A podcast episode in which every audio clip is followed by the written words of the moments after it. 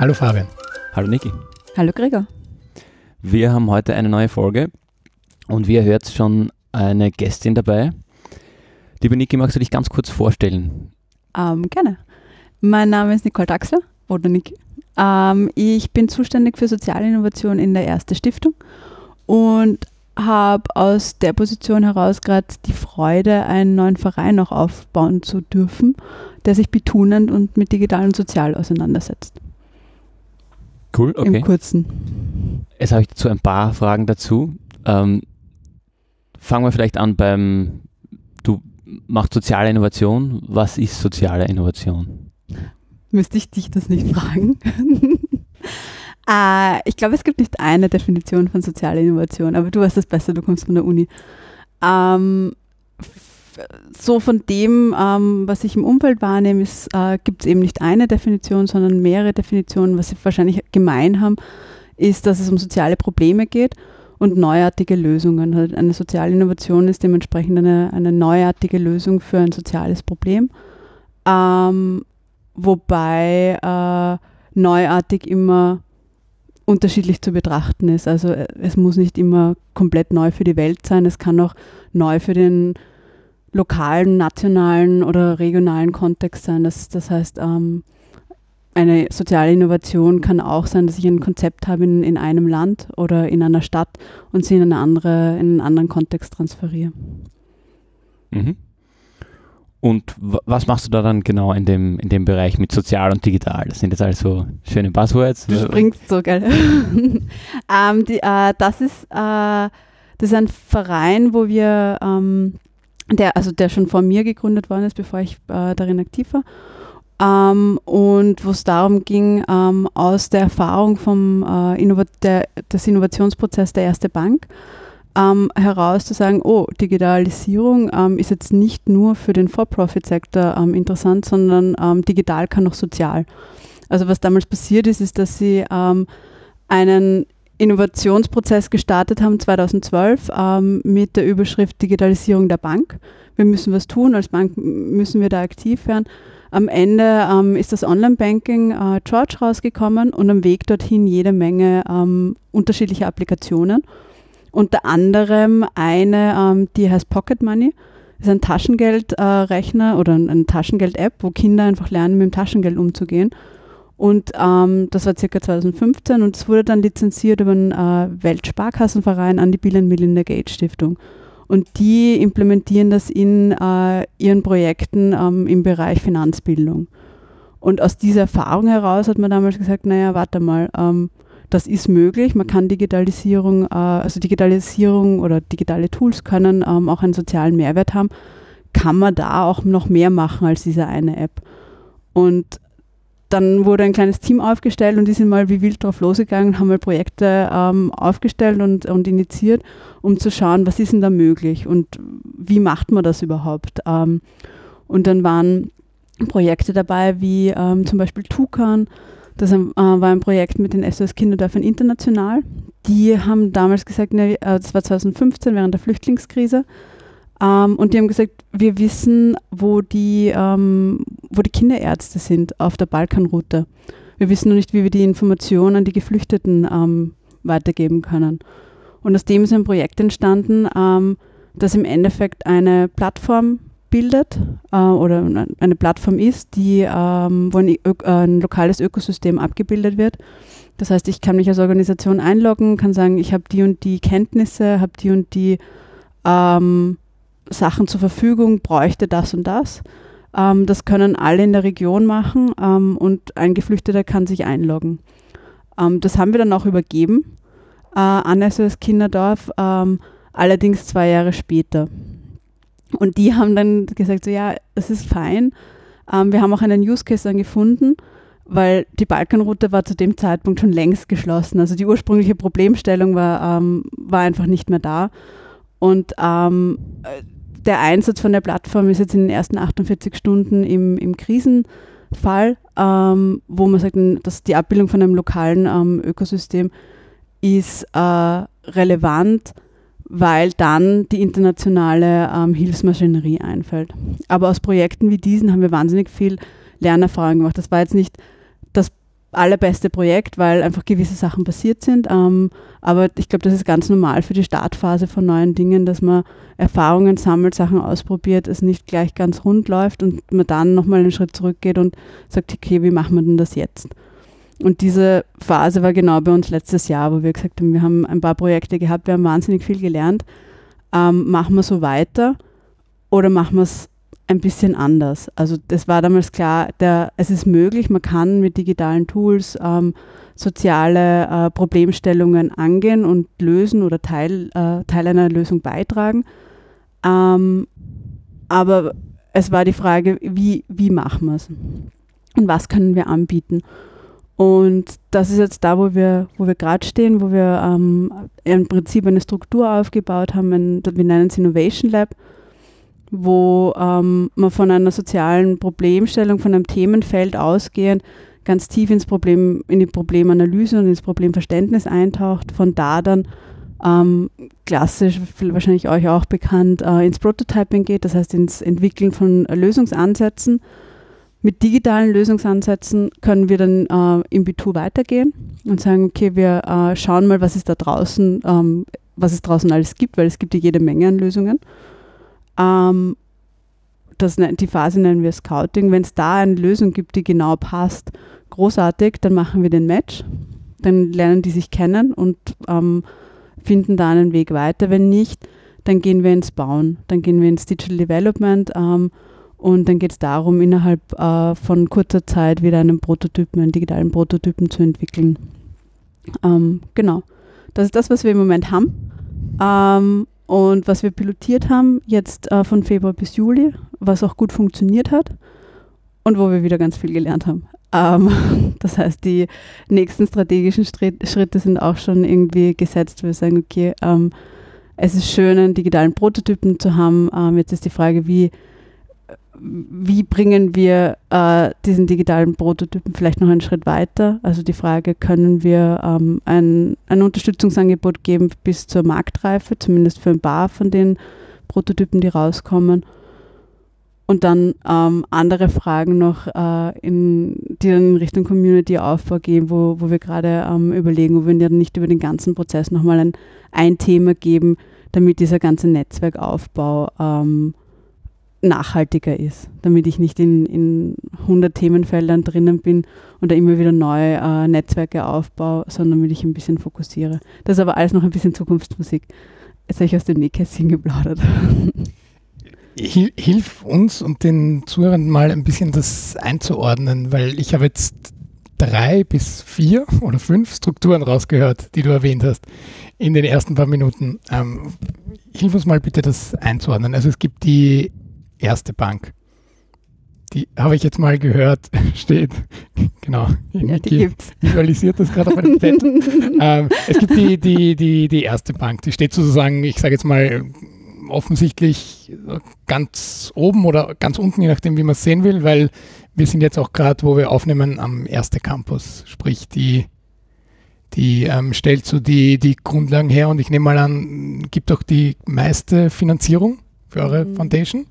Nein, es ist ein bisschen umgekehrt, muss man sagen. Okay, es ist ein bisschen umgekehrt. Dann hilf uns, dann habe ich jetzt. Okay. Wir stehen es gleich gemeinsam. Es gibt also die erste Bank und die erste Foundation. Und es gibt die erste Stiftung, genau. Genau, erste Stiftung. Die sind dem Namen nach wohl irgendwie mal zusammenhängend. Miteinander verbandelt. Miteinander verbandelt, genau. Wahrscheinlich spekuliere jetzt wild, ich habe es nicht nachgeschaut, gleichen sich auch ein, zwei Aufsichtsräte oder so oder wechseln äh, untereinander. Da bin ich wahrscheinlich die Falsche. Auf jeden Fall, es ist kein es Geheimnis. Gibt, es gibt eine Nähe. Genau, es ist, es ist kein Geheimnis, dass es eine genau. Nähe gibt. Okay, wie, wie schaut die denn konkret aus, wenn sie nicht finanziell um, ist?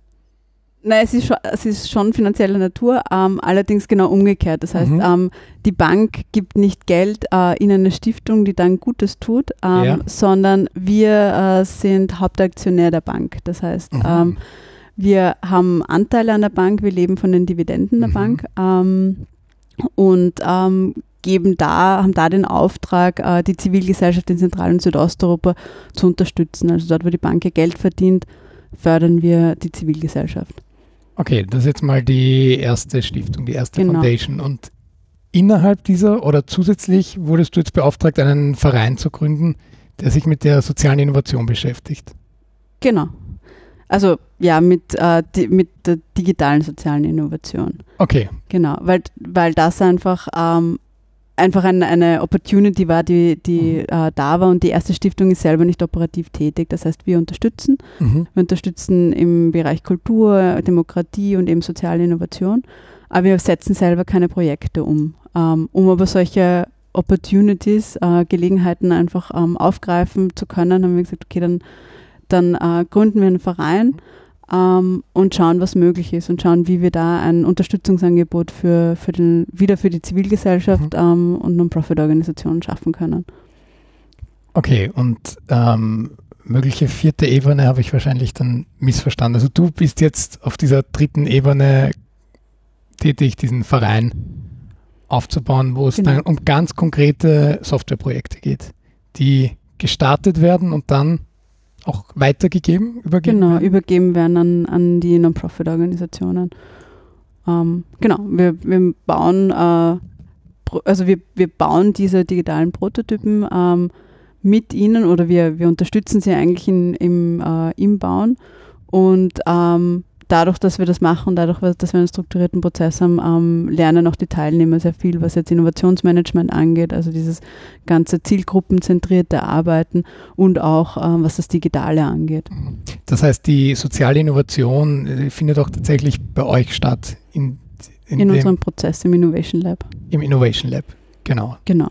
Und wie, wie schaut das konkret aus, wenn da jemand kommt, der ähm, eine Idee hat, holt sich da von euch dann Unterstützung oder ist es umgekehrt, dass ihr sagt, da gibt es die großartige Idee für, bleiben wir vielleicht bei diesem äh, Balkanroutenbeispiel, wir haben da die Idee und schauen danach, ähm, welche NGO werden da, hätten da Interesse, da dann unsere Basics zu übernehmen und dran weiterzumachen. Es ist schön, dass du Idee sagst, weil das ist so die erste Stolperfalle. Mhm. Ähm, weil im Idealfall ähm, identifizieren wir Probleme Mhm. ähm, und verstehen die, bevor wir überhaupt äh, eine Idee davon entwickeln, wie Mhm. wir dieses Problem lösen wollen. Ähm, und im Moment sind wir eben sehr themenoffen. Ähm, das heißt, wir holen uns die Probleme oder wir identifizieren die Probleme mit den Non-Profit-Organisationen selbst. Das heißt, ähm, im Moment bin ich jetzt wieder für den, für den nächsten Durchgang, ähm, der im Oktober startet, äh, in Gesprächen mit ganz vielen Organisationen in Österreich und ähm, wir identifizieren, okay, wo, wo äh, sind die Probleme, ähm, die für sie relevant sind, ähm, wo sie sagen, okay, da, da gehört was getan und Digitalisierung kann, ist, ist potenziell, kann da eine, eine Lösung schaffen. Und was bei uns auch nochmal wichtig ist, ist, äh, dass Zielgruppen direkt davon ähm, ein, nicht betroffen sind, aber eine, eine, eine Wirkung spüren oder ähm, äh, to benefit auf Englisch profitieren. Mhm. Ähm, und dementsprechend im Idealfall sogar ähm, direkt Nutzer sind. Das heißt, was wir, um ein Beispiel einfach zu geben, ähm, das, es ist, das ist alles immer so ein, so ein bisschen ein, ein Meta-Geplauder. Ähm, was wir konkret jetzt im Piloten umgesetzt haben, ähm, zum Beispiel mit der ähm, Lebenshilfen Soziale Dienste aus der Steiermark, ähm, war Tobi, ein Avatar, ähm, der sich der Websuche, ähm, also der die Websuche zum, als Thema hat. Ähm, Ausgangspunkt war ähm, sozusagen die Zielgruppen, mit denen die Lebenshilfe arbeitet, ähm, sind Menschen mit intellektuellen Beeinträchtigungen äh, und die haben es einfach schwer, ähm, das Internet zu bedienen, ähm, auf Google Sachen zu suchen. Das sind, äh, ist mir persönlich zum Beispiel erst äh, bewusst geworden, dass diese, ähm, dass eine Google-Suche, die für uns ganz einfach erscheint, ein hochkomplexer Vorgang ist, weil wie gebe ich meine Suche ein, wie filter ich die äh, Suchergebnisse. Und Tobi ist genauso ein, ein Tool, das dich da tu- durchführt. Und ähm, das dich Schritt für Schritt immer wieder mit dir verifiziert, ist das genau das, was du suchst, ähm, ist es was anderes? Ähm, und dann die Ergebnisse, also er sitzt auf einer normalen Suche ähm, drauf, Mhm. in dem Fall auf der Bing-Suche. Und ähm, zeigt dir dann die Ergebnisse, die rauskommen, in einer Form, die einfach ähm, verdaubar sind sozusagen. Und wie seid ihr jetzt in dem konkreten Fall auf das Problem aufmerksam geworden? Von welcher Seite ist das gekommen? Von der Non-Profit-Organisation. Also es kommt im, immer von der Non-Profit-Organisation. Die bewerben sich bei euch oder ihr scout, scoutet die dann? Ähm, wir, sie bewerben sich eigentlich bei uns. Also wir informieren sie, dass wir dieses Angebot haben. Also es ist noch nicht so, dass wir, wir haben das jetzt einmal gemacht, wir sind Mhm. ganz klein. Also es ist nicht so, dass, dass wir jetzt äh, bekannt sind und die Leute warten auf uns, sondern ähm, wir schicken schon noch raus und, ähm, und erklären, was wir machen. Ähm, aber im Endeffekt bewerben sie sich und sobald man mit einer Non-Profit-Organisation spricht, hat jeder, weiß ich nicht, zumindest drei Ideen, in welches Themenfeld man tauchen kann.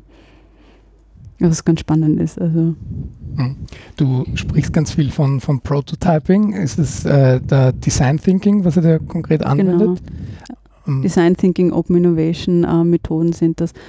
Ähm, da geht es vor allem darum, dass man, dass man ganz stark an den Bedürfnissen ähm, der Zielgruppe und der User ähm, arbeitet und ähm, nicht auf Annahmen, die man vielleicht selber hat über, über die Endnutzer sozusagen, sondern da wirklich ähm, ganz stark reingeht in mit Methodiken arbeitet, die ähm, wahrscheinlich auch schon äh, relativ bekannt sind mittlerweile, wie Personas, User Journeys, dann, dann sind ganz viele Interviews bei uns dabei. Das heißt, jede Organisation, die mitmacht, macht Interviews mit ihrer Zielgruppe ähm, und mit Expertinnen, ähm, die dann wieder die Basis für die, für die Bedürfnisse und Bedürfniscluster bilden.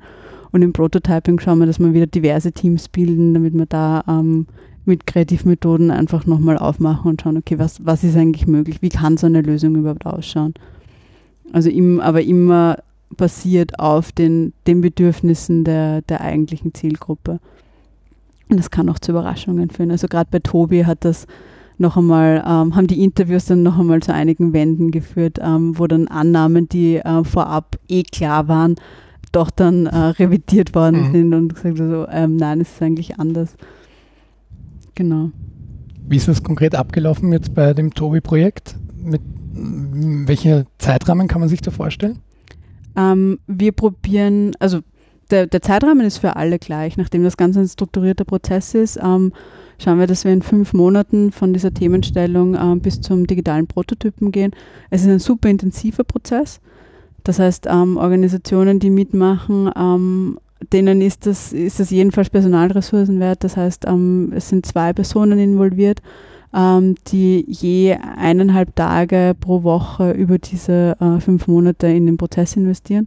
Ohne dem wird es auch nicht funktionieren, weil, ähm, weil du einfach diesen Zielgruppenzugang brauchst und dieses konstante ähm, Testen und Weiterentwickeln und dann auch am Ende das Überlegen, wie wird es denn umgesetzt, also sowas in Richtung ähm, Implementierungsplan, Business Model, wie auch immer du das nennen willst. Ähm, das braucht auch nochmal ordentlich viel Zeit und Hirnschmalz, das da reinfließen muss. Ähm, und Ziel ist es eben in, dieser, in dem kurzen, intensiven ähm, Prozess was an der Hand zu haben, wo man dann auch die Entscheidung treffen kann, so ja, das macht Sinn, da gehen wir weiter.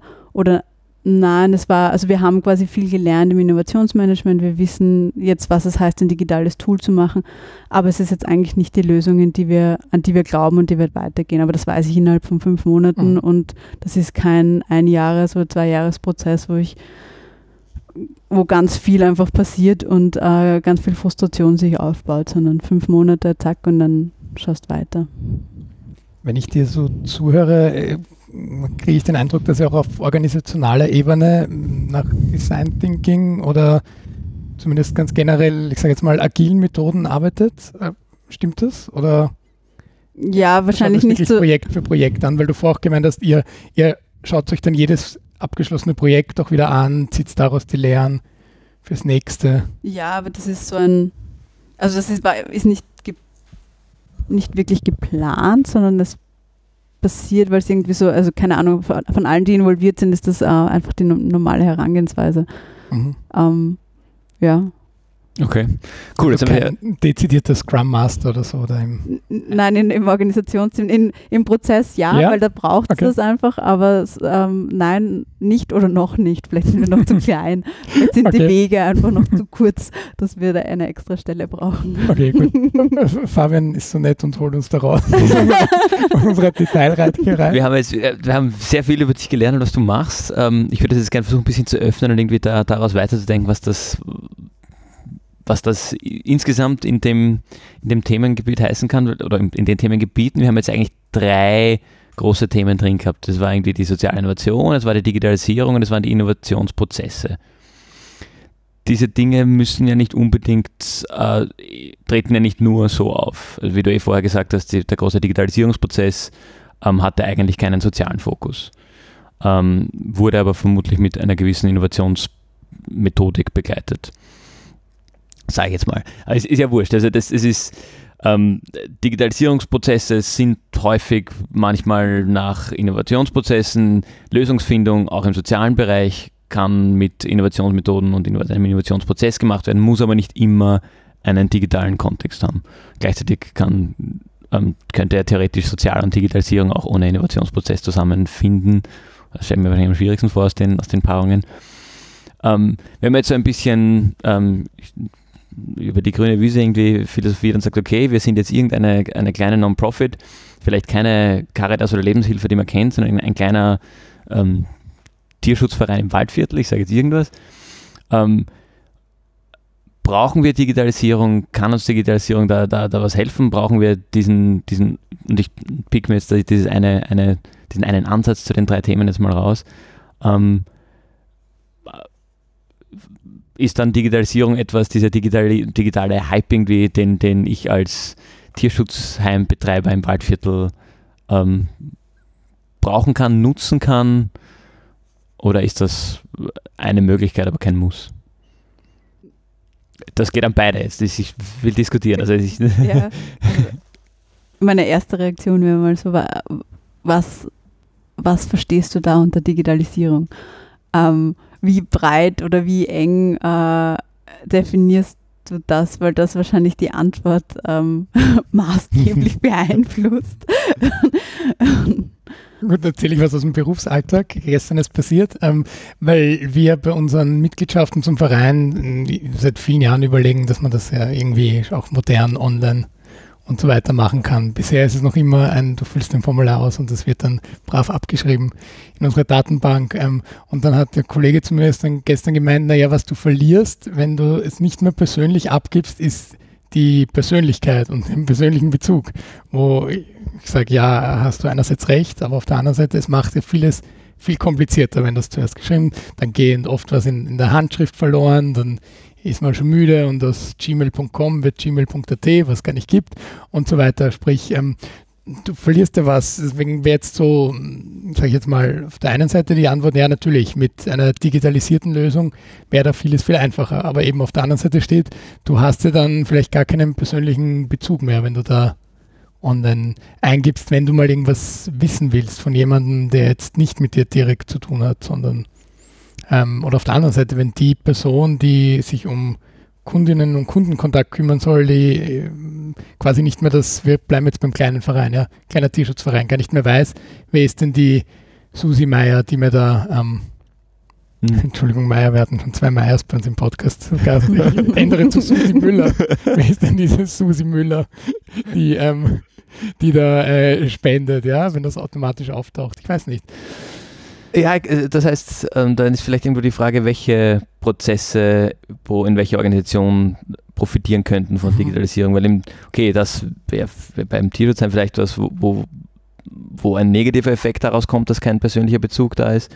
Gleichzeitig, wenn jetzt ein, ein Tierschutzverein den geretteten Hundewelpen auf Facebook posten kann, ist die Chance wesentlich höher, dass den irgendjemand nimmt, als mhm. wenn mhm. dieses, dieser, dieses Zero Time irgendwo im Waldviertel ist und hin und wieder kommen die drei Leute vorbei, die eh immer spenden und vorbeikommen. Gut, wenn wir jetzt gerade uns überlegen, wir sitzen zusammen, kann ich mir vorstellen, wer geht den Gassi mit den, mit den Hunden, die dort in dem Tierschutzheim sind. Und da wollen wir jetzt einen, einen Online-Kalender umstellen. Und bisher okay. musstest du immer hingehen und auf, an der Wand steht der Kalender und da hast du dich wirklich eingetragen und es war klar, kann man nichts dran ändern, außer wenn man hingeht und ja, und da mhm. kann man nicht in der U-Bahn das abschicken und vielleicht war gerade kein Empfang und so weiter.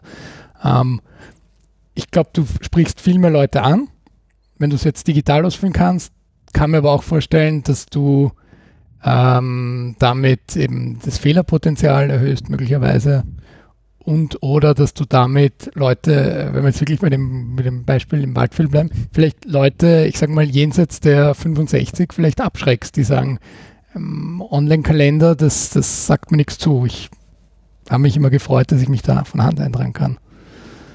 Mhm. Und vielleicht brauchst du im Waldviertel mit dem kleinen äh, Tierschutzverein ähm, auch beides. Also wenn du, mhm. gerade wenn ich auf deinem Beispiel aufbaue, ja. einfach weil du die 65-Jährigen, die deine treuen Freiwilligen sind, ähm, verlierst, wenn du alles auf digital umstellst. Aber ähm, möglicherweise werden die irgendwann nicht mehr Gassi gehen können, ähm, weil sie sich was auch immer brechen.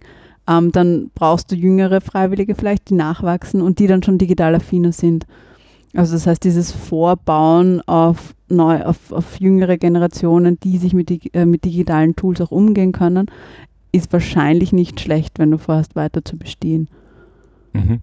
Wobei man auch nicht alles digitalisieren kann. Also das ganze Gehen selber kann man zum Beispiel nicht digitalisieren. Noch nicht, vielleicht mit Robotern. Richtig, richtig. Wer ja. weiß. Die Frage, ob es dann nicht eigentlich mechanisiert ist, oder? okay, das ist jetzt eine Spitzfindigkeit. Aber ich, warum ich so ein bisschen deppert nachfrage, irgendwie, ähm, ist, dass aus meiner, meiner FFG-Erfahrung ähm, das Thema Digitalisierung eines der heißen Buzzwords ist mhm. und irgendwie jetzt mhm. Anträge kommen, wo alles digitalisiert werden muss.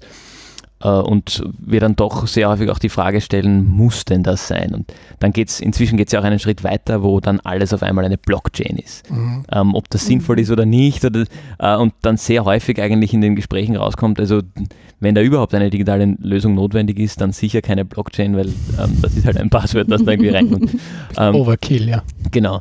Äh, und das so gesehen war, Niki, was du gesagt hast, finde ich irgendwie ein, ein, schönes Beispiel auch. Ähm, da sind zwei Punkte drinnen. Das eine ist, dass wir uns momentan in einem sehr langfristigen Transaktionsprozess wahrscheinlich irgendwie befinden als Gesellschaft. Das fängt an bei solchen Sachen. Ich muss als Tierschutzverein schauen, dass ich irgendwie die Alten bei der Stange halte, aber die Jungen schon, schon irgendwie erreiche. Äh, das geht aber auch viel weiter, dass man ähm, das, der Umgang mit den digitalen sozialen Medien, äh, die Kommunikation, die man einfach mitkriegen muss äh, und gleichzeitig sich auch irgendwo Privatsphäre und so davor schützen lernen muss. Also da sehe ich ähm, in sag mal, von meiner Generation abwärts ganz viel unterschiedliche Zugänge zum Thema, ähm, was mache ich und wie mache ich das an meinem, an, oder nicht nur von meiner Generation abwärts, natürlich auch aufwärts, was mache ich auf meinem Mobilgerät. Und die einen kommunizieren dort alles, was sie gerade essen dann gibt es irgendwie ähm, eine, eine Generation, die sowieso nur mehr digital kommuniziert. Mhm. Und dann aber habe ich das Gefühl, die Jüngeren, die nachkommen, sind da schon wieder ein bisschen, die schon quasi in eine Welt geboren wurden oder, oder wachsam wurden, ähm, irgendwie self-aware wurden in einer Welt, wo das Usus ist. Die sehen da schon wieder ein bisschen distanzierter. Mhm, ich habe eine, eine Nichte, also meine Nichte ist 13 und ähm, ich merke mir Geburtstage gar nicht. Und sie hat auf sein Facebook-Profil warum auch immer, weil die meisten sind, ihre Freunde kommunizieren nicht über Facebook.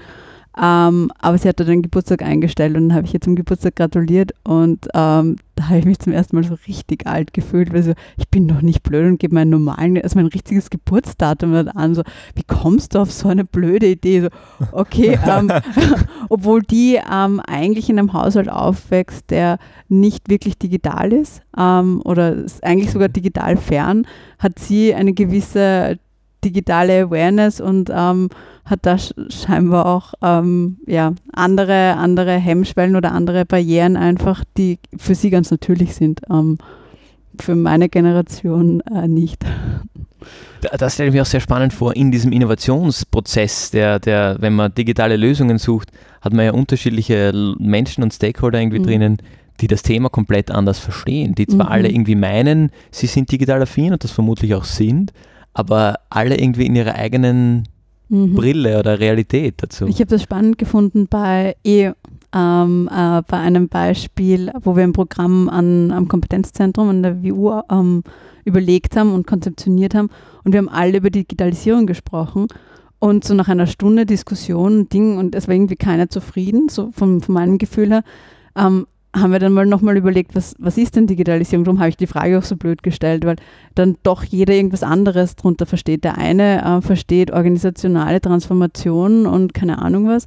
Der nächste redet von Social Media und äh, wie kommunizieren wir, welche Apps haben wir. Der, andere sind dann wieder, ähm, keine Ahnung, mehr dann in, in Richtung eben wie Tu oder Dinge, die sagen, digitale soziale Innovation, wir müssen, ähm, keine Ahnung was, äh, schaffen, äh, bis zu äh, Geschäftsmodellen, Ethik, keine Ahnung, all diese Themen, die du halt da reinhauen kannst. Ähm, und das heißt, äh, wenn du das Wort in den Raum haust, ähm, darfst du mal nicht davon ausgehen, dass alle das Gleiche verstehen drunter, was ganz spannend ist. Ich glaube, dass das auch ähm, vielleicht ein, eines der wichtigsten Takeaways von der, von der heutigen Folge ist, ähm, auf das ich so ein bisschen gespitzt habe, muss ich sagen. Äh, dass das ist jetzt nicht ein, dass Digitalisierung bestenfalls ein Überbegriff einer ganz großen eigentlich Transformation irgendwie ist. Das eben allein, was mhm. wir jetzt schon hatten, von, von Facebook-Posts über soziale Probleme, die damit gelöst werden, äh, bis hin zu Prozess und Kommunikation in, in einem Unternehmen äh, oder auch äh, privat und familiär dann, mhm. was irgendwie, wo, wo dadurch irgendwie komplett unterschiedliche Realitätsebenen auch irgendwie, irgendwie auftauchen. Und wenn man, ich weiß nicht, ob man das kann, aber wenn man jetzt sagt, man sieht einen Vergleich zur Biologie, äh, wo ich sage, okay, kann es überhaupt einen Biologie-Experten, eine Biologie-Expertin geben, die sich mit Biologie an sich auskennt. Das ist dann wahrscheinlich irgendwie eher ein generalistischer ein, ein Zugang, so ein bisschen Ahnung von allem halt, so typische BWL-Herangehensweise in die Wirtschaft. äh, aber da ist eigentlich kein Expertenwissen drinnen, weil da, da ist man dann drinnen und sagt, okay, ich bin Blockchain-Expertin oder ich bin Social-Media-Meister. Ähm, von dem her ist ja, ähm, wir haben ein bisschen diskutiert im Voraus, wie wir diese Folge heute nennen. Ich bin gespannt, wie wir sie dann nennen werden, äh, weil ja Digitalisierung an sich eigentlich fast zu groß ist, um daraus mhm. eine, ein einzelnes Thema zu machen und das als Thema so zu thematisieren. Ja, wobei ich finde es jetzt umgekehrt interessant. Ähm, was schätzt du im Prozent? Wie viel ist, macht Digitalisierung bei sozialer Innovation aus im Jahr 2019 oder 2020?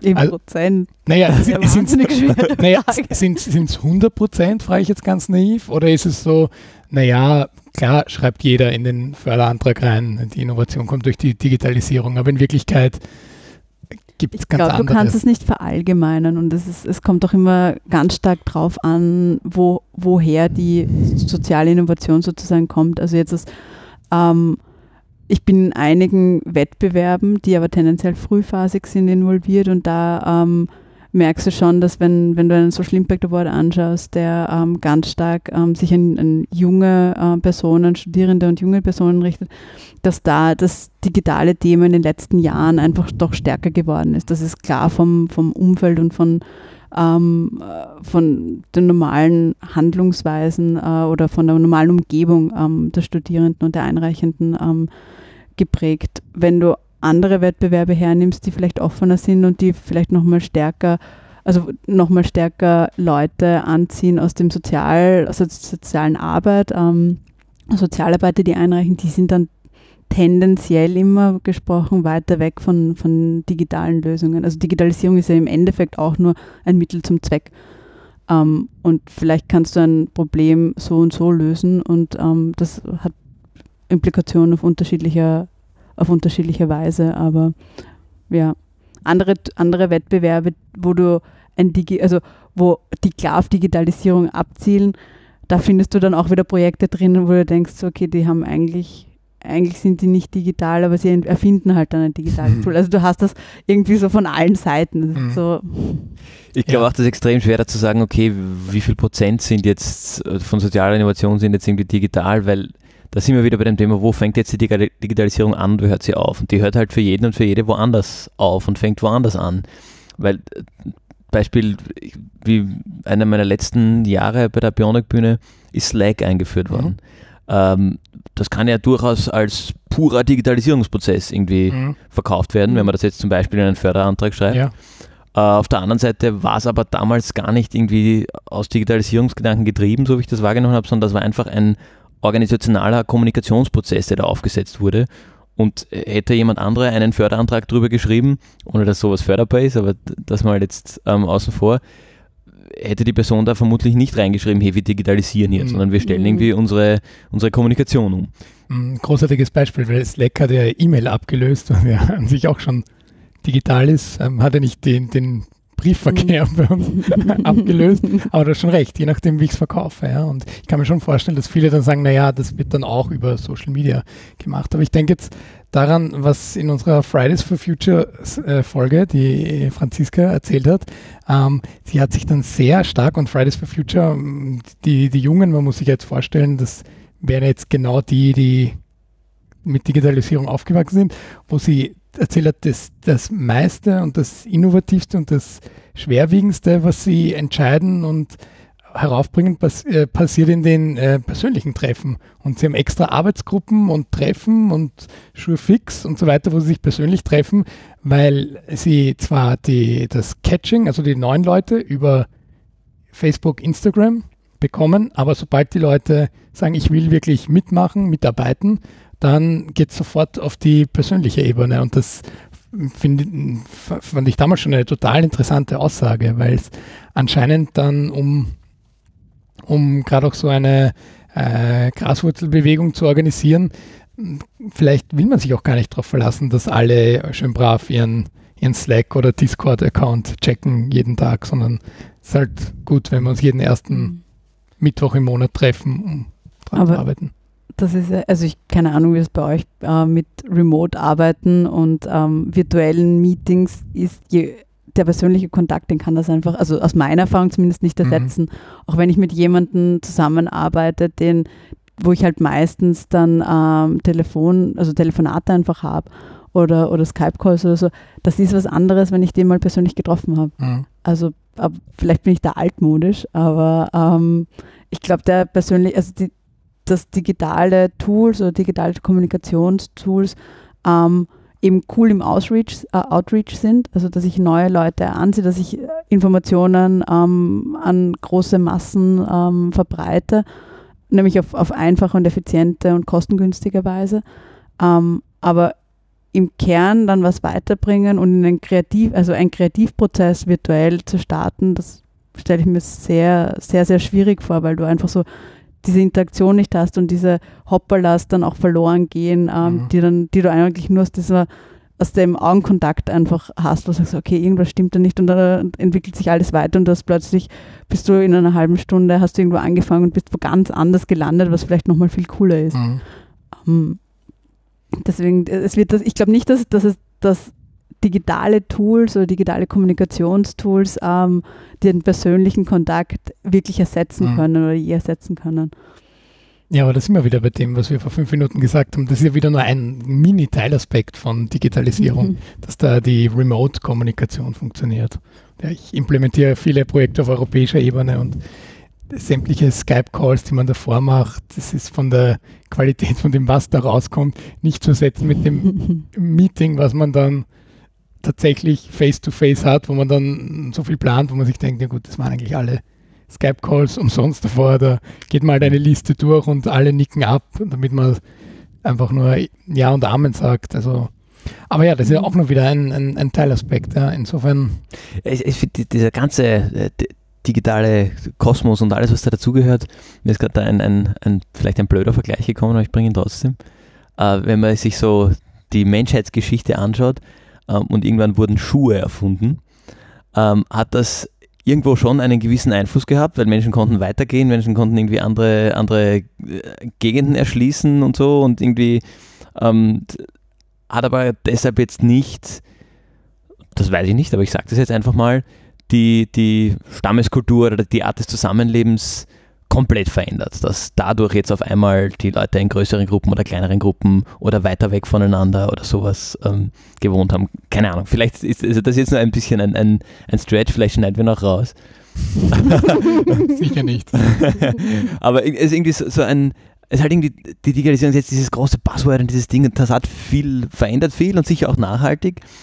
Ähm, aber ich glaube doch, dass es eben die wesentlichen Dinge die das menschliche Zusammenleben und Arbeiten irgendwie betrifft, nicht so stark beeinflusst, wie wir uns oft einbilden. Ihr schaut mich so fragend an. Ähm, ich bin so, einerseits, einerseits sage ich ja oder stimme ich dir zu, auf der anderen Seite denke ich dann wieder an, an rein digitale Geschäftsmodelle zum Beispiel, die komplett neu sind um das jetzt mal von dieser persönlichen Ebene auf eine andere zu bringen, denke ich mir so, ja, aber das ist schon ganz anders. Da gibt es Unternehmen, die leben nur von Transaktionen, die produzieren eigentlich nicht wirklich was, sondern das ist eigentlich nur, sind unter Anführungszeichen nur Transaktionen, wo, keine Ahnung, äh, ich mir online äh, Essen bestelle und ähm, auf meine Bestellung hin beginnt einer, irgendein anderer ähm, zu kochen, ein anderer fährt los, um das Essen zu holen. Ähm, irgendwo kommt nochmal eine Geldtransaktion und das ist schon was ganz Neues. Oder? Naja, aber diese, diese Transaktionen, die werden halt jetzt anders abgebildet. Aber was passiert, ist im Grunde das Gleiche. Oder? Eine Frage der Perspektive. Ja, weil wenn, wenn ich vor das Unternehmen in der Mitte hätte es halt nicht gegeben. Genau. Das, das ist das schöne, das ist das schöne Beispiel, wenn du dir anschaust, ähm, das, das haben wir im, äh, haben wir irgendwie durchgekaut äh, mit unseren Teilnehmern. Essen auf Rädern mhm. hat auch, also ich meine, das Endziel war klar. Ähm, eine Person ist daheim, kann nicht raus, kriegt Essen ähm, und ist gesättigt. Ähm, das gleiche, wenn bei Online-Essen bestellen ist, das Endziel ist auch erreicht.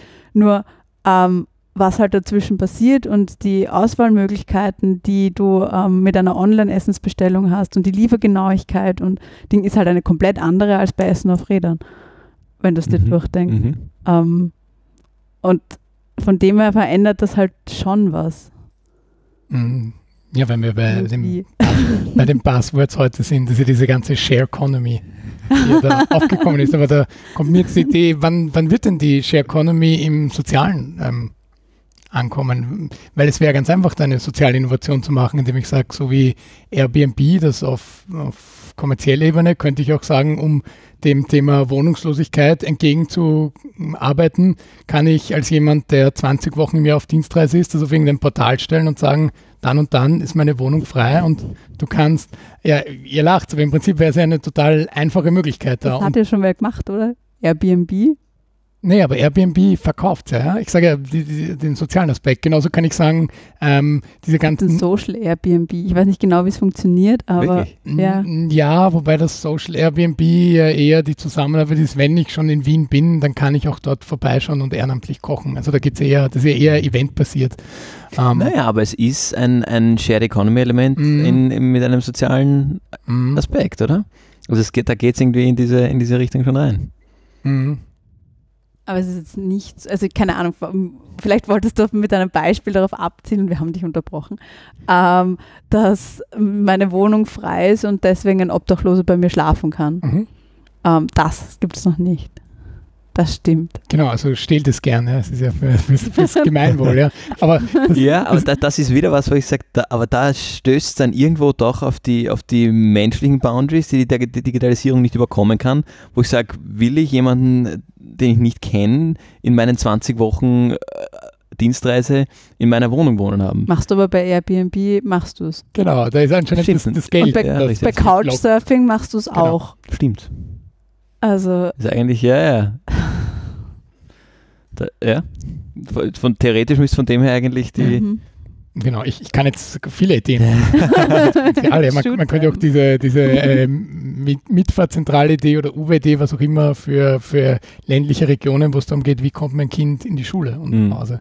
Sagen, okay, ähm, wir, wir organisieren das auf, auf größerer Ebene, weil das passiert ja schon seit seit 50 Jahren, dass dann ähm, am Montag fährt die Mama vom Hansi und am Dienstag, vor 50 Jahren ja. Hansi und am Dienstag fährt die, die Mama vom, von der Mimi, okay, vor 50 Jahren war der Papa, aber ihr wisst, worauf ich hinaus will. Aber das könnten wir in, einen, in einem größeren Scale vielleicht, also worauf will ich hinaus? Die Digitalisierung hilft mir irgendwie den Skalierungsfaktor zu vergrößern, mhm. oder? Mhm. Ja, und ein, ein Beispiel, das, das kommt nicht von mir, das habe ich mal eh von irgendjemandem vom Roten Kreuz gehört. Äh, ein, ein Beispiel, der hat das für in zehn Jahren prognostiziert. Ich bin sehr gespannt. In zehn Jahren wird das Rote Kreuz bei dir läuten und sagen, äh, Sie haben in den nächsten 24 Stunden zu 99 Prozent einen Herzinfarkt, kommen Sie bitte mit. Äh, das, wenn das klappt, ist das natürlich ein irres Potenzial, aber ich sehe da auch wieder irgendwo die Hürde der Menschlichkeit. Die müssen mich ja dafür irgendwie überwachen. Mhm. Die müssen entweder genau wissen, was ich zu mir nehme und, und äh, was ich wie den ganzen Tag mache oder vermutlich eher, du hast eine Apple Watch oder so, die halt meinen Blutdruck und, und meine, meine Körperaktionen ähm, genau überwachen, was dann wenn ich weiß, dafür wäre ich abgeholt, bevor ich einen Herzinfarkt habe, na super, kann mir sofort eine Smartwatch. Auf der anderen Seite kostet mich dann die Versicherung das Dreifache, wenn ich regelmäßig was trinke und was rauche und äh, irgendwie meinen Lebensstil nicht, nicht perfekt führe. Also da, da sehe ich auch, ähm, unabhängig jetzt, was, vom, was man irgendwie, was da wie gegeneinander auszurechnen rational sinnvoller wäre, ich sehe da die, die menschliche Komponente viel eher als eine Hürde als die technische und digitale Komponente. Weil mhm. technisch wäre das heute möglich. Das mhm. müsste man genau, bauen. Es ist ja wie die selbstfahrenden Autos, genau. wo man genau. ja auch eigentlich nur daran scheitert, dass es allen zu gefährlich irgendwie ist oder dann die, die ethischen Diskussionen aufkommen. Genau, ich, ich, ich behaupte sogar, es wäre noch einfacher als die selbstfahrenden Autos, weil die Technologie gibt es eins zu eins so. Also das wäre zum Beispiel mhm. aus FFG-Brille sprechend etwas, das wir nicht fördern würden, weil da gibt es alles davon. Das muss man einfach nur zusammensetzen. Da ist kein Forschungsrisiko, da ist nichts drinnen, was man irgendwie, das ist eine Lösung, die kennt man schon, die muss man nicht entwickeln, die muss man einfach nur zusammenbauen.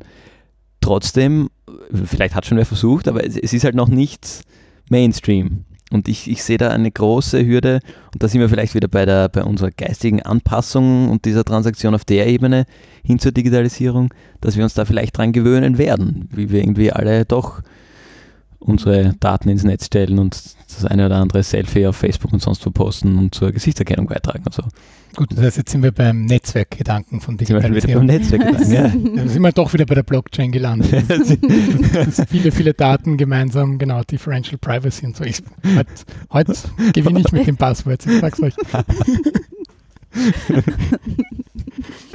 Gut, ähm, ich weiß nicht, wie, wie weit uns das noch ähm, weiterbringt, bevor ich da so viele Geschäftsideen verrate. Aber Niki, du Verraten ja, nämlich. genau, aber für den Gemeinwohlsektor, also nehmt sie, feel free. Aber du, du hast vorher schon erwähnt, du bist ja auch bei B2 tätig. Mhm. Das habe hab ich euch ja erklärt. Das Innovation Lab ist von B2. Ja, genau, aber das, das, war, das war mir ganz am Anfang, wie wir jetzt zur großen Diskussion abgegleitet sind, aber diese drei bis vier äh, Konstruktionen, die, die ich will ja die Klammer schließen. Ich bin mir nämlich noch immer nicht, nicht äh, ganz sicher, weil wir haben jetzt viel über, über die Innovationen und konkrete Beispiele geredet. Ähm, wir sind da stehen geblieben, es wird ein Problem erkannt und daraus kommen die Ideen. Ähm, wenn jetzt jemand hier zuhört und sagt, ich habe genau sowas. Jetzt nicht die, die Idee mit dem Fahrtendienst oder mit dem, also nicht jetzt, nicht jetzt so direkt, ja, sondern dass jemand hört von einem Verein oder einem anderen Social Enterprise und sagt, super, ich wusste einfach nicht, dass das geht. Ähm, wie ist jetzt die Vorgangsweise? Wie, wie, wie komme ich da an eure Unterstützung? Einfach mich mal anrufen. Und wir haben, nein, wir haben ein, wir haben ein Gespräch und äh, schauen, ob das, äh, ob, also was prinzipiell die ähm, die Herausforderung ist, die, die der Verein hat, weil wir da eben, das Ziel ist es, ähm, dass benachteiligte Zielgruppen ähm, davon profitieren. Und viele Probleme, die auch die kleinen Vereine im Waldviertel und so haben, sind ähm, und die auch ganz, ganz am Anfang immer kommen, sind Infrastruktursachen. Unsere Infrastruktur ist veraltet, eigentlich brauchen wir neue Hardware, eigentlich brauchen wir mhm. neue Software. Eine Datenbank wäre auch super. Und ähm, das sind alles valide Probleme und das ist klar, dass die, dass die da sind, aber das ist ähm, nicht so wie mit dem mit B2, ähm, wo wir einfach einen anderen Fokus haben, unterstützen können. Und da das abzuklären, okay, in welche Richtung geht die Problemstellung, passt sie bei uns rein, ähm, haben die Vereine die nötigen, ähm, also können die nötigen Personalressourcen freistellen, muss man, also können sie sich leisten, muss man da schauen, ob es ähm, zum Beispiel bei der FFG ähm, Möglichkeiten gibt, äh, dass das unterstützt wird, ähm, dass, dass sie Personalressourcen freistellen können, um dann ähm, einfach in den Prozess zu starten. Und wir, eben, wir starten jetzt äh, relativ zeitnah im Oktober einen und äh, den nächsten im Februar, dann allerdings auf Englisch. Mhm. Gut, also wenn ihr zuhört, ist alles verlinkt. ähm, gerne melden bei der Niki offensichtlich. Ja, bitte. Ja, Fabian, was ist noch offen von ähm, deiner Seite? Von meiner Seite sind dann eigentlich nochmal die Empfehlungen offen. Sonst haben wir, finde ich, ich meine, es ist, nein, stimmt nicht, es ist wahnsinnig viel offen, aber ja. es ist zu viel offen, als dass wir das jetzt noch aufmachen und wieder schließen könnten. Du hast gerade so eine schöne Klammer geschlossen, das Ganze irgendwie wieder an den Anfang gebracht. Mhm. Deswegen habe ich noch dieses, dieses extra Thema, bevor wir zu, zu den Empfehlungen kommen, weil okay. ich, ich finde, es, es, es muss einfach gefragt werden, wenn wir, wenn wir hier sind bei der, bei der, bei der ersten ich sage jetzt nicht Foundation oder Bank, weil es, es ist so, für mich schwingt die ganze Zeit das Thema Corporate Social Responsibility so ein bisschen Mhm. mit. Du hast das super erklärt, dass ihr eigentlich Shareholder seid mit der Mhm. Foundation von der, von der ersten Bank. Aber inwieweit ähm, sagt denn die, die, die erste Bank, wenn sie auf ihre CSR-Aktivitäten angesprochen wird, verweist sie auf die erste Foundation? Also wie funktioniert das da mm, ganz konkret? Also eine Art von, sag jetzt mal, Kooperation oder einfach, weil wir gleich von Anfang an gesagt haben, es ist ja kein Geheimnis, dass es irgendwie zusammengehört. Ähm, CSR ist auch nochmal ein Thema für sich. Genau, Ähm, deswegen aber ich Ende hin. Aber ich glaube, ähm, was, was bei uns da wichtig ist, ist, dass wir einfach auf gemeinsame Projekte verweisen, Mhm. ähm, die das eine wäre ohne den anderen nicht entstanden und dadurch ähm, ist es nochmal umso wertvoller. Also wenn, wenn ihr vielleicht mal über die äh, zweite Sparkasse gestolpert seid, also es ist eine ei- eigenständige Bank, die als Kooperationsprojekt ähm, zwischen Erste Stiftung äh, und Erste Group entstanden ist ähm, die eine Bank ist für, für ein betreutes Konto anbietet ähm, Mhm. für, für Menschen im Privatkonkurs ähm, und die jetzt auch nochmal ein, ein neues Produkt launchen wird. Oder den, den Financial Life Park, äh, der bei uns da gleich vis-à-vis auch am Campus ist. Ähm, das ist ein, ein interaktives Finanzmuseum für ähm, Kinder und Jugendliche ab zehn Jahren, glaube ich. Ähm, wo einfach, also wo vor allem Schulklassen ähm, äh, unterm Schuljahr reinkommen, ähm, jedes Kind kriegt ein Tablet und lernt auf spielerische Art und Weise, was es was denn Umgang mit Geld bedeutet, wie Wirtschaft funktioniert, dass ihre Kaufentscheidungen, ihre individuellen Kaufentscheidungen ähm, Auswirkungen haben und, und ähm, globale äh, Trends und Bewegungen mitbestimmen.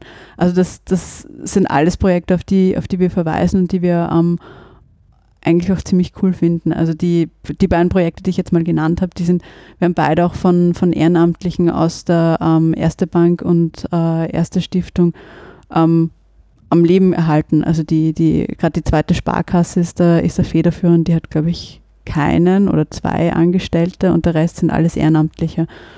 Also wir haben immer wieder so, wir haben solche Initiativen und im Moment, ähm, was bei uns im Moment das äh, größte, neueste Projekt sozusagen ist, das auch schon ein paar Jahre alt ist, aber auch eben durch so, so Pilotierungsphasen gegangen ist, ist ähm, das, was unter Social Banking oder, oder Finanzbildung fällt, zu sagen, gibt es eine Möglichkeit, ähm, Finanz, also Zugang zu Finanzprodukten und Finanzwissen für benachteiligte äh, Zielgruppen in, nicht nur in Österreich zu schaffen, ähm, wo wir es eh schon mit unterschiedlichen Sachen machen, sondern auch in den, in den Ländern, in denen die Bank ähm, aktiv ist. Und das sind im Endeffekt sechs Länder in Zentral- und Südosteuropa, wo das vielleicht nochmal eine Spur ähm, wichtiger ist, weil, weil ein Wohl- Wohlfahrtsstaat nicht so ähm, soziale Probleme einfach nicht so ausgleicht. Und ähm, da sind wir dran und da ähm, haben wir auch nochmal ganz viele Projekte. Da, das würde aber wahrscheinlich auch zu lang dauern, da nochmal in alle reinzutauchen. Großartig, das hat meine Frage wirklich gut beantwortet. Vielen Dank. Danke. Dann, Fabian, kannst du jetzt mit den Empfehlungen starten? Okay, dann starte ich mit den Empfehlungen. Ich breche heute ein Tabu und empfehle, was ich schon mal empfohlen habe. Oha. Ich hatte eigentlich was anderes vor, aber es passt einfach so gut dazu. Äh, und zwar empfehle ich nochmal die Förderung Impact Innovation. Die, nämlich- empfehle ich auch. äh, ich brauche gar nicht viel mehr erklären, weil die, die fast wortgleich eigentlich die Dinge unterstützt, die die Niki vorher erklärt hat. Äh, ausgehend von einem Problem, den Innovationsprozess mit Innovationsmethoden ähm, und dafür Personal abstellen, ist so ungefähr die, der ganz kurze Pitch dafür. Ähm, genau, wir, ist auch wieder verlinkt, passt großartig zum Thema und ähm, holt auch, also macht eigentlich sehr ähnliche Sachen wie, wie B2, f- aber vor allem eben mit, mit finanzieller Unterstützung. Wir sind da heute sehr komplementär. Wir sind sehr komplementär. Ähm, ich habe ein Buch mitgebracht, Mhm. ähm, wo mir aus den aus sozialen Organisationen, sozialen Wohlfahrtsträgern ähm, mitgeteilt wurde, das ist die Bibel ähm, für Digitalisierung im Sozialsektor. Darum habe ich es jetzt mal mitgenommen. Ich glaube, es ist ein cooles Buch, um einfach mal reinzustarten, wenn man sich damit, wenn man zum Beispiel aus dem Sozialsektor kommt und sich damit auseinandersetzen will, dass es zeigt auch unterschiedliche Facetten von Digitalisierung. Also alles, was wir heute so ein bisschen miteinander durcheinander ähm, diskutiert haben, ist da auch nochmal eine, vielleicht eine Spur strukturierter ähm, abgehandelt. Hoffentlich Und strukturiert. äh, das Buch heißt Digitaler Wandel in der Sozialwirtschaft und ist äh, vom Helmut Kreidenweiß. im Nomos Verlag. Auch das werden wir verlinken. Super, dann bin ich heute der, der ausschweift, themenfremd. Ich habe einen TED-Talk mitgebracht und zwar von John Doerr. Es ist übrigens großartig, der erste Kommentar auf YouTube, weil er so hoch bewertet ist. Finally a TED Talk with a person that not only speaks, but is also a doer. Aber der John Doerr, wahrscheinlich spricht man den Doerr aus, äh, das ist der Typ, der bei, bei Google die Objectives and Key Results äh, mitgebracht hat und implementiert hat, sehr stark in den letzten Jahren und der jetzt gerade überall unterwegs ist, um das zu predigen. Aber es ist kein, weil es ein TED-Talk ist, kein technischer Vortrag, wo er das System erklärt, sondern wie er mit wirklich guten Beispielen zeigt, was ist ein ein Objective, also ein Ziel, was wirklich mitreißend ist, was die Leute mitnimmt und was sind Key Results, also ähm, messbare, messbares in so einem Prozess, was für die Leute auch klar verständlich ist. Und was bei ihm auch ganz gut rauskommt, ist dieses gerne größere Ziele nehmen und die dann nicht zu 100 Prozent erreichen, als zu kleine Ziele nehmen und sich dann wundern, dass das Objective immer weiter wegkommt. Insofern ein sehr guter TED Talk, den ich empfehle zum Anhören als Einstieg auch in das Thema OKR. Noch ein Passwort heute. heute nicht gut drauf. Gut, äh, aber weg von den Passwords hin zu den äh, letzten Worten, zu den abschließenden Worten. Bitte, Niki, du darfst den Podcast heute beenden. Ähm, es hat mich sehr gefreut. Wie beendet man einen Podcast? Das fragen wir uns, seit wir damit angefangen haben. Also Darum gehen wir es Nein, in die Die Gäste. Profis fassen zusammen. ähm, ich werde nicht, ich werde nicht versuchen, diesen Podcast zusammenzufassen, ähm, aber ich möchte einfach nochmal noch mal anmerken, ähm, dass Innovation und Digitalisierung Spaß machen können. Äh, und jeder, der sich das schon mal überlegt hat und da reintauchen will, der, der soll es tun. Es gibt äh, gerade in Österreich genug Angebote dafür mal anzudocken. Und eins davon ähm, sind wir äh, mit B2. Also gerne, gerne anrufen, vorbeischauen.